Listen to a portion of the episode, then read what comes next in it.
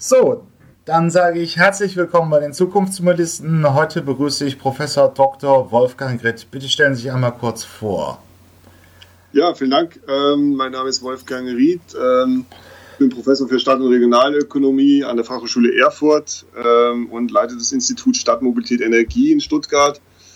Ähm, das Institut ist entstanden aus einer Forschungsgruppe, ähm, die ich an der Uni Stuttgart mal geleitet hatte und gegründet hatte am Städtebauinstitut und beschäftigt sich eben mit den ähm, sagen wir, Schnittstellen dieser Systeme, der Stadt als System, des Mobilitätssystems und des Energiesystems, die alle äh, drei äh, zwingend miteinander sozusagen äh, verbunden sind und miteinander kommunizieren und genau diese Schnittstellen interessieren uns da. Ähm, wir schauen nachhaltige Mobilität an, vor allem aus der Sicht des Nutzers. Also für uns ist ganz wichtig, sozusagen, wie die Nutzer auf Mobilität schauen, analysieren da unterschiedliche Modelle und auch, was das denn für den Raum bedeutet oder für die Stadt bedeutet. Äh, dann, dann machen wir doch mal eine Bestandsaufnahme. Wie hat sich in den letzten zehn Jahren die Mobilität in Städten geändert, aus so einer rein geografischen Sicht? Ja, die letzten zehn Jahre, vielleicht muss man noch ein bisschen weitergehen. Ja, ja. Es gibt ja sozusagen diese großen Stadtmodelle oder sagen wir mal ähm, Leitbilder für Städte, die diese Städte auch sehr geprägt haben. Also zum Beispiel das Leitbild der autogerechten Stadt. Also wenn Sie an Stuttgart denken, ist das ja sozusagen auch ein prototypisches Beispiel dafür, wie eine Stadtautobahn quer durch die Stadt bis ins Herz der Stadt sozusagen vordringen kann und die Infrastruktur eben komplett auf das Auto ausgerichtet war.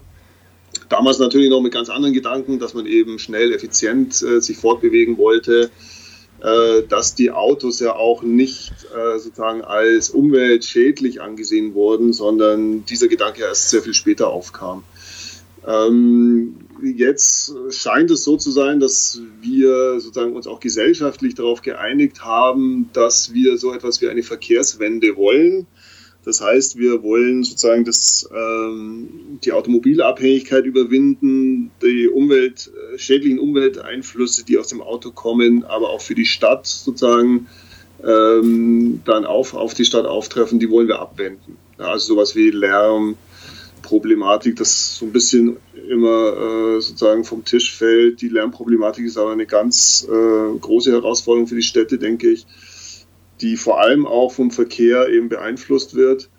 Dann haben wir natürlich den Klimaschutz, ähm, da haben wir auch regulativ ganz klare Ziele äh, und jetzt eben verstärkt seit den letzten paar Jahren oder im letzten Jahr vor allem aufgekommen die Thematik äh, Stickoxide und Feinstaub. Und ähm, da haben wir natürlich große Herausforderungen für die Städte. Und äh, da hat sich einiges verändert von den Rahmenbedingungen her, aber eben auch, wie wir auf das ganze Problem schauen. Ähm, und es ziehen ja jetzt in den letzten zehn Jahren weltweit, aber auch in Deutschland neue Technologien ein in die, in die, in die Mobilität, wie die, ja. wie die Elektromobilität. Ähm, welche Potenziale versprechen Sie und, und äh,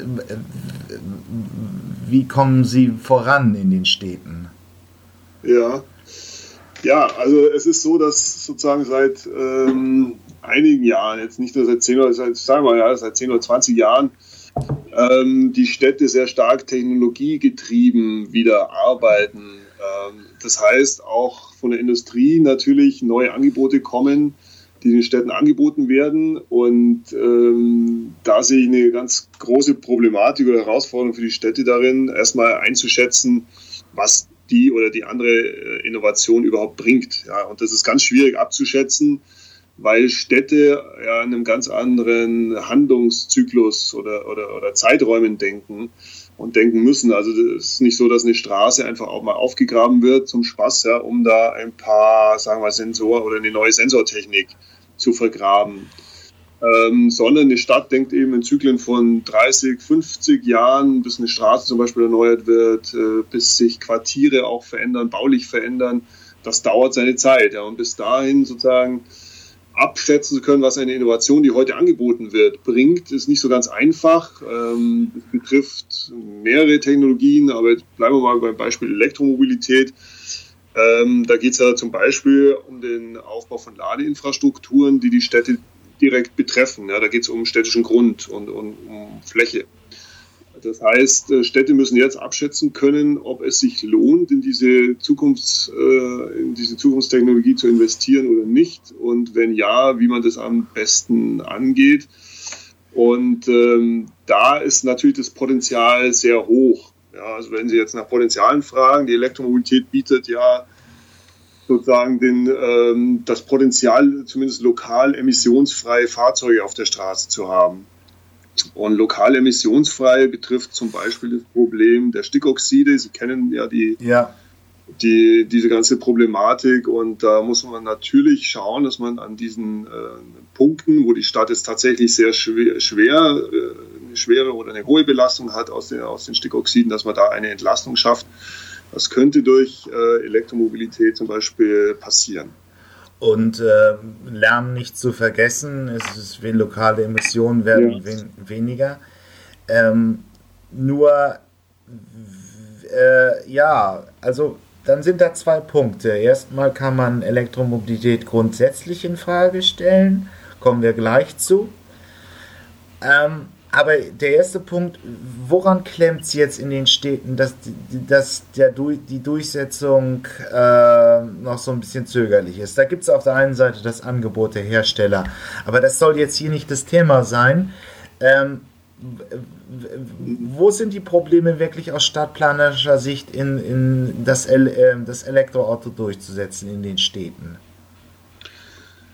Also es, es, ist natürlich, hat die Kommune eine zentrale Rolle dabei. Ja. Ähm, sie ist aber nicht diejenige, die sozusagen die Elektromobilität ganz alleine äh, vorantreiben kann. Also es, äh, wie gesagt, wir haben den Nutzergedanken, der steht bei uns im Institut oder in unserer Forschungsarbeit ja auch äh, relativ weit vorne, dass wir sagen, okay, was ist denn das Potenzial für den Nutzer daraus? Und Nutzer denkt natürlich erstmal sozusagen in Kosten-Nutzen-Relationen. Vielleicht äh, findet er aber auch andere Dinge gut rund um das Elektroauto. Ja, wenn wir mal bei Kosten-Nutzen bleiben, ist es natürlich heute immer noch so, dass das teurer ist, das Elektroauto, relativ zum konventionellen Fahrzeug, wobei sich dieses Delta sehr stark reduziert hat in den letzten Jahren. Dann ist es natürlich eine neue Technologie, die nicht allen Leuten erstmal einleuchtet oder zugänglich ist. Es gibt diese Reichweitenangst, ja, dass die Fahrzeuge natürlich nicht die Reichweite haben, die ein anderes oder ein konventionell angetriebenes Fahrzeug bietet, äh, dann gibt es, Sie kennen das alles, ja, yeah. die Ladeinfrastruktur und so weiter, die, die noch nicht da ist. Also das ist erstmal nutzerseitig sozusagen, ich brauche erstmal die Fahrzeuge, die muss aber der private Haushalt kaufen. Ja, da steht eine klare Kaufentscheidung dahinter. Und auf der anderen Seite natürlich die Städte, die die Rahmenbedingungen bieten müssen dafür. Ja, das ja in die Kaufentscheidung mit einfließt. Also insofern das zusammen. Ja, aber die Städte könnten natürlich auch schon massiven Push geben, indem sie einfach öffentliche Ladestationen äh, massiv ausbauen und auch andere Konzepte angehen. Also klar. Sage ich ja, also das ist sozusagen Teil der Kaufentscheidung. Da können die Städte dann wiederum positiv einwirken. Ähm, auf der einen Seite ist es natürlich so, dass eine Stadt ja hier über Steuergelder verfügt ja, und sagen muss, wo setze ich die am besten ein. Und eine, ich habe noch nie eine von der Stadt gehört, die sozusagen für die Mineralölkonzerne jetzt Lade- äh, oder Infrastruktur sozusagen bereitstellen. Das ist ja das eine, also sozusagen, warum muss ich Steuergelder einsetzen, um äh, Ladeinfrastruktur zu schaffen, die dann private Haushalte nutzen können? Aus der einen Überlegung heraus, dass ich ja für die Kommune sozusagen lokal emissionsfrei sein möchte. Ja, das steckt da dahinter. Das ist auch dann legitim, denke ich. Ähm, was eine Kommune eben auch noch machen kann, ist die ganzen Rahmenbedingungen, die der Staat jetzt auch über das EMOG oder andere gesetzliche Vorgaben äh, jetzt erlaubt, äh, das zu befördern. Ja, da geht es um zum Beispiel ähm, Stellplatzsatzungen, ja, wenn Sie das äh, Thema mal nehmen. Ja. Für jedes neu gebaute Haus müssen Sie ja Stellplätze nachweisen. Äh, wenn Sie jetzt sagen, Sie haben ein gutes Mobilitätskonzept, ja, das ist ja was anderes als ein reines Verkehrskonzept, sondern tatsächlich ein Mobilitätskonzept an einer Stelle, wo Sie sagen, Sie haben hier wohnortnahe Mobilitätsdienste, Sie haben ein sehr gutes ÖPNV-Anbindungssystem, äh, ÖV-System, Sie haben Sharing-Systeme und Sie bieten da eine sehr starke sagen wir mal, Mobilitätsalternative an, die insgesamt stark ist. Ja, es reicht nicht, einfach Pedelec-Sharing hinzustellen, sondern es muss eben eingebunden sein in einen guten ÖV, äh, Anbindung an unterschiedliche andere Sharing-Angebote und so weiter, ähm, Radinfrastruktur, nicht zu vergessen, Fußweginfrastruktur.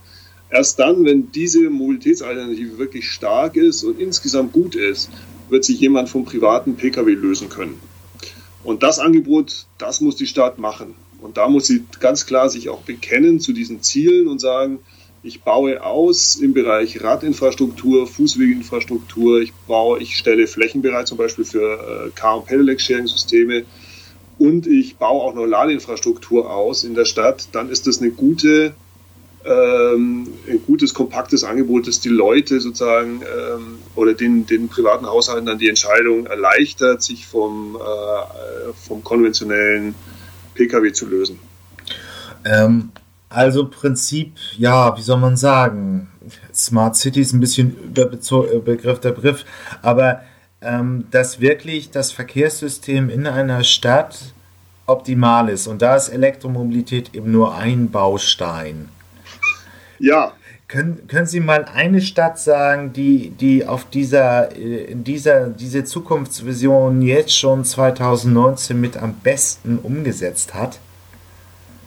Ja, da gibt es mehrere. Also im internationalen Kontext fällt einem so Kopenhagen natürlich ein als Fahrradstadt, äh, die aber auch natürlich äh, allgemein auch in Norwegen sehr viel mit Elektromobilität macht und in Dänemark das auch passiert.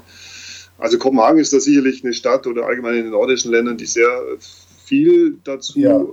tun, ähm, äh, sagen wir mal, Vorreiter äh, zu sein in der Mobilitäts- oder Verkehrswende. Ähm, in Deutschland passiert aber auch ganz viel, ja, das darf man ja nicht vergessen. Das ist auch, ich hatte ja vorher auch Stuttgart benannt, äh, wo wir auch viel tun dafür, dass das passiert. Ähm, das ist aus verschiedenen Ebenen getrieben. Ja. Es ist auch so, dass die Automobilindustrie jetzt natürlich sieht, dass sie nicht mehr das Geschäftsmodell fahren kann wie noch vor fünf oder zehn Jahren. Ja. Also abgesehen vom Dieselskandal und so weiter haben wir ein Produkt, das eigentlich ähm, sozusagen die Marktgängigkeit nach und nach verliert, je mehr diese Verkehrswende in Gang kommt. Äh, das heißt, Automobilindustrie muss sich ja auch umstellen und schauen, dass sie anders äh, andere Angebote liefert. Das tun die auch.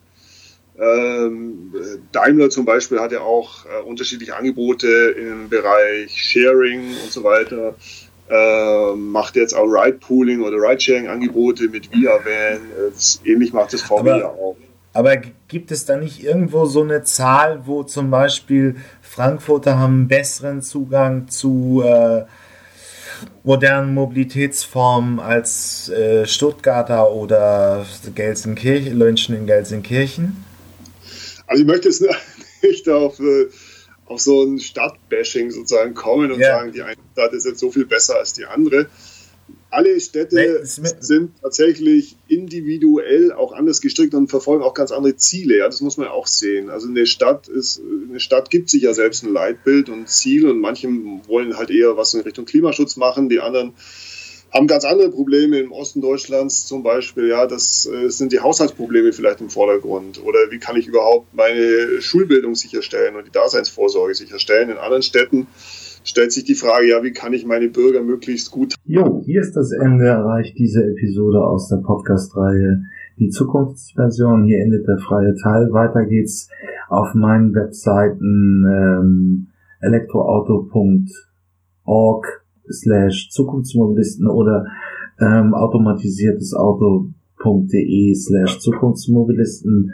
Da kann man sich die vollständigen Interviews äh, gegen eine kleine Gebühr anhören. Ich habe auch eine Staffelung drin, also Menschen im AG 1 und 2 Bezug zahlen weniger als auch Studenten und Doktoranden. Schüler sind auch günstiger. Ja, ich freue mich aufs nächste Mal, wenn es wieder hier bei den Zukunftsmobilisten ein neues Interview gibt. Bis dann, tschüss.